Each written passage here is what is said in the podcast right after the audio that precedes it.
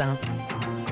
Bon réveil avec Europe 1 à 6h11. C'est votre pressing qui reprend du service, bien sûr, Mmh. le lundi matin, oublie. Quels articles ont retenu notre attention? C'est important, votre choix, Dimitri Vernet. Quel est-il? Eh bien, écoutez, j'ai sélectionné un article dans le Figaro ce matin qui va sûrement faire plaisir aux férus de lecture. Petite question, tiens, vous dévorez des bouquins, vous, Ombline Alexandre? Manque de temps. Manque de Pas, temps? pas, pas autant que je le temps. Fut un pendant, temps, pendant les malgré tout. vacances Bref, bon, Oui, les sachez, que c'est, vacances. sachez que c'est vraiment une, une bonne chose que vous sa- saviez lire, en tout cas de base. Et oui, vous le savez, de nombreuses études ont montré les, les vertus de la lecture qui améliorent le vocabulaire, le raisonnement, la concentration et même la, la pensée critique. La lecture a une vraie influence sur notre cerveau à tel point que cette activité le modifie en profondeur. Et oui, puisque revenez à la base, je vous le disais, la lecture, bah, ce n'est pas du tout inné. hein. Aucun bébé ne sait lire à la naissance. C'est une compétence qui se crée, qui se développe. En fait, très clairement, initialement, notre cerveau ne présente aucune zone cérébrale dédiée à la lecture. C'est au fur et à mesure, avec l'apprentissage, le temps, que notre cerveau s'adapte, se modifie même hein, pour permettre à certaines zones du cortex de se spécialiser dans la reconnaissance des lettres. Modification bénéfique, hein. ne vous inquiétez pas. Et oui, savoir lire, ça change la vie quotidienne. Au-delà de savoir lire des panneaux ou même des notices, la lecture vous permet de développer d'autres compétences comme la perception du langage parlé. Des études ont montré que chez les personnes illettrées, le cortex auditif s'activait deux fois moins pendant l'audition d'une phrase. Pour faire simple, cela veut dire que la façon dont la parole de quelqu'un est entendue eh bien, n'est pas la même selon que vous saviez lire ou non, sachez lire ou non. Et ce n'est pas tout, hein. la lecture permet également de réduire le stress, par exemple, et même, c'est étonnant, de développer ses capacités en mathématiques. Bref, la lecture, c'est un tout, notre cerveau se modifie en profondeur pour savoir lire, mais en conséquence, eh bien, il en tire de nombreux bénéfices que l'on peut obtenir à n'importe quel âge, hein. il n'y a pas de fatalité. Même à l'âge adulte, le cerveau n'a pas de date de péremption. Voilà. Réduire le stress, pas si vous parlez de lecture de notices. Hein. euh, sur- sur- surtout, Il est vrai. le week- surtout le week-end. Un bon roman. Notices de meubles, des choses comme ça. Quand, quand il y chose. en a, il n'y en a pas toujours en plus. C'est vrai. Bon, votre sélection, Ombline. Quand la colère n'est plus réservée aux hommes, c'est un article de Madame Figaro qui parle de cette nouvelle tendance qui émerge sur les réseaux sociaux. La rage féminine est illustrée par une vidéo qui met bout à bout des scènes avec des personnages en furie. Depuis longtemps, pour ne pas dire depuis toujours, dans notre société, les bonnes manières, l'éducation impose que la fureur des femmes s'exprime uniquement par une larme qui coule sur la joue. Voilà, alors qu'on fulmine à l'intérieur, on bout.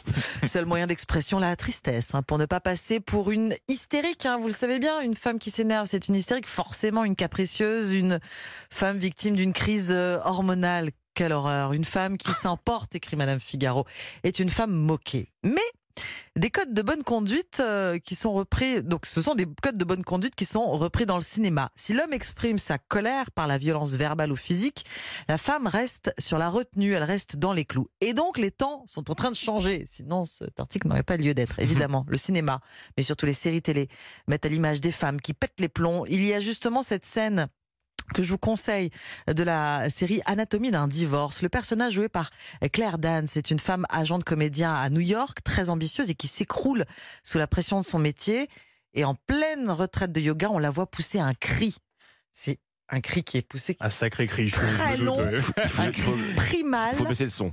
C'est, c'est- on, est, on en est presque dérangé. Elle Ah oui. glace le sang. euh, elle a les yeux exorbités. Formidable. Et selon la journaliste spécialiste des séries, Charlotte Bloom, interrogée par le magazine, plus on verra des femmes sortir de leur gond, plus on acceptera qu'il faut savoir s'exprimer sans filtre. Voilà, l'expression de la colère féminine fait fureur sur les écrans. C'est dans Madame Figaro. Donc c'est déjà le cas. Donc on, se préparer à voir encore plus de colère de femmes euh, euh, s'exprimer dans les, dans, dans les fictions. euh, Ça, ça, ça, se, ça se démocratise. se- Alors, ça se démocratise. Mais même dans les années 80, il y a des, des scènes avec euh, des actrices féminines. Je pense à, Glenn Close. Oui, Glenn Close, dans, oui. dans le film où elle est une maîtresse d'un homme marié, c'est, je sais plus comment s'appelle ce film. Elle est très énervée, mais ça ne se voit pas. Ça ne se voit pas. Tout en, tout en colère Ça, rentrée. ça se- ça se termine, ça se termine mal, mais ça ne se voit pas. Colère, colère à sang-froid. Exactement. Alexandre, avec douceur et bienveillance, c'est à vous. Il a fait chaud ce week-end. Oui. J'en connais qui ont fait leur première rencontre de la saison. Euh, avec les moustiques. Ah, vrai. vous, oui, vous oui, avez- vous avez forcément remarqué, voilà, vous êtes à la même table avec des amis, en famille, vous êtes dans le jardin, et puis il y a toujours celui ou celle qui est en train de se claquer la cuisse toutes les 10 secondes. C'est moi. Pendant que, pendant que l'autre dit Mais comment ça, des moustiques? Mais c'est dans votre tête, arrêtez, il n'y a rien du tout là autour de la table. En fait, des études récentes confirment ce que vous êtes déjà nombreux à vous dire. Oui, certaines peaux attirent davantage les moustiques. Euh, confirmation à lire dans Aujourd'hui en France. Première raison, il y en a plusieurs.